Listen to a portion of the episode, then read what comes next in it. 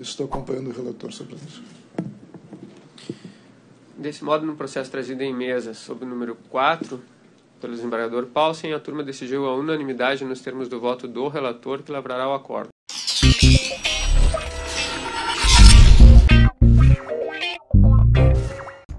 TRF4 mantém condenação de Lula em recurso do ex-presidente na segunda instância.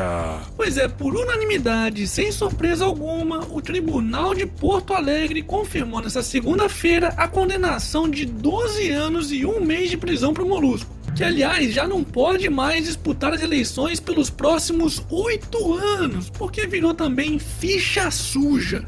Oh, que legal! Mas é bom não comemorar muito não, viu? Afinal de contas, com os nossos ministros do STF soltos por aí, tudo é possível. Lembrando que, mesmo com o Supremo já tendo decidido que candidatos em segunda instância não podem se candidatar e que poderiam até mesmo ir pra cadeia, aos 48 do segundo tempo resolveram dar um salvo-conduto pro Lula, que hoje era pra estar tá preso, mas graças ao STF continuará solto. Aliás, parece que essa moda já tá pegando, viu?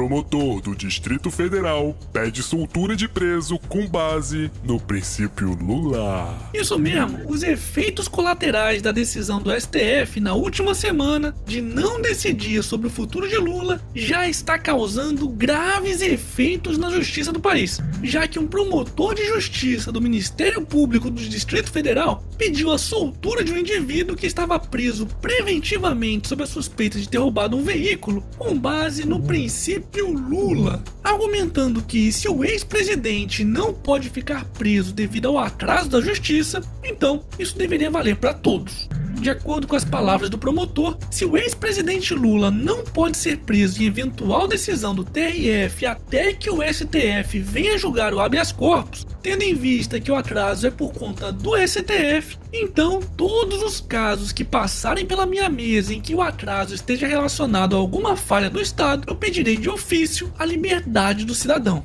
Pois é justo, né? Parabéns, STF! Se a ideia era deixar a população revoltada, vocês estão conseguindo. E por falar em população revoltada.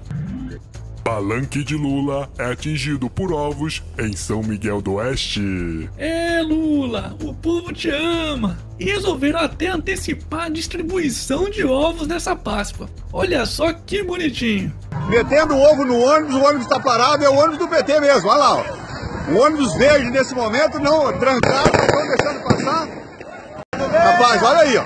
Olha, olha só, olha o que está acontecendo. Os manifestantes aqui em São Miguel, nesse momento, o ônibus da catarinense, olha só, está sendo alvejado por ovos, tomate, limão, empim. Dá uma olhada.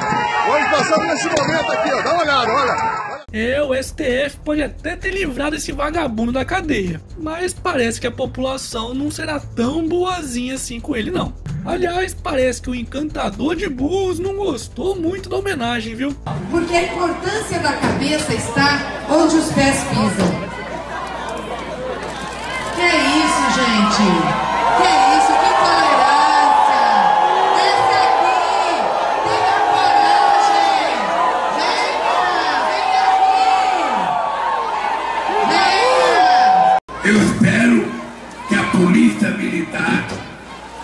Responsabilidade de entrar naquela casa, pegar esse canalha e dar um corretivo nele que ele precisa ter para não atacar outras pessoas. Veja, que engraçado. Poxa vida, mas que ingratidão, hein, Lula? Aliás, pessoal, se continuar assim, isso vai acabar dando merda. E quando isso acontecer, o maior culpado será o STF. Portanto, mais um motivo para todo mundo ir para a rua no próximo dia 3 de abril e colocar pressão no STF para mandar o condenado Lula para cadeia. Ai meu, mas você só fala do Lula, porra! E o Aécio, hein? Fala do Aécio, vai! Aécio! Calma, filho da puta! Pois aquela gravação do Mineirinho pedindo 2 milhões de reais ao Joesley Safadão acabou de completar um ano. Mas graças ao nosso querido STF, sempre ele, né? Ainda não foi marcado nenhuma data para analisar a denúncia contra o Tucano. É, pelo visto, o STF não tem partidos de estimação, não. Eles têm é corruptos de estimação. Lembrando que no Brasil, nossa justiça não é só lenta e ineficiente, ela é também caríssima, chegando a custar até 10 vezes mais do que a justiça norte-americana. Hashtag somos todos otários. Momento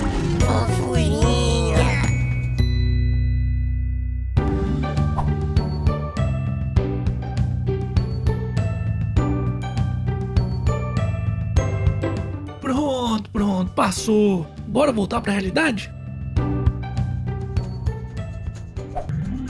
Assinantes cobram da Netflix pedido de desculpas ao Brasil. Ai ai, pelo visto, parece que a petralhada não gostou muito da nova série de ficção da Netflix inspirada na Operação Lava Jato, chamada O Mecanismo, chegando ao cúmulo até da nossa querida presidenta inocenta manifestar sua indignação no Twitter. Bom, eu confesso que eu nem pretendia ver essa merda, mas depois de tanta propaganda assim, acho que vou ter que assistir, né? Hashtag o mecanismo. E aí, já deu like e se inscreveu nessa bagaça? Não? Hum, tá esperando o quê então? Aqui é canal do otário, porra.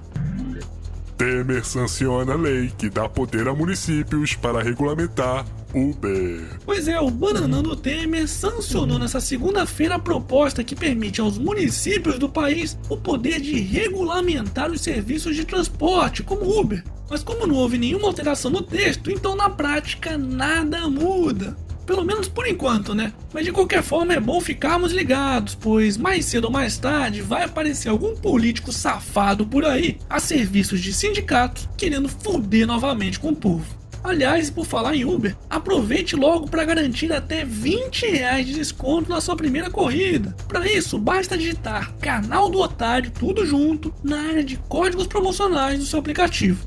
Hashtag vai de canal do otário no Uber. E para finalizarmos essa edição, atriz pornô diz que transou com Trump sem camisinha e que bateu nele com revista. Uh, gente, se ele governar com a mesma imprudência que ele tem com o próprio Piu Piu, o mundo todo é que será fundido. é mesmo, é. Vida louca. Foda-se. Mas pelo menos usa camisinha, né, porra? E esse foi mais um Otário News com as principais notícias do dia. E curtiu? Então se inscreve nessa bagaça e regaceira nesse like. Ah, e não se esqueça de conferir os otarinhos e otarinhas na lojinha do canal, hein? Quero receber mais fotos. Vou deixar o link aqui na descrição do vídeo.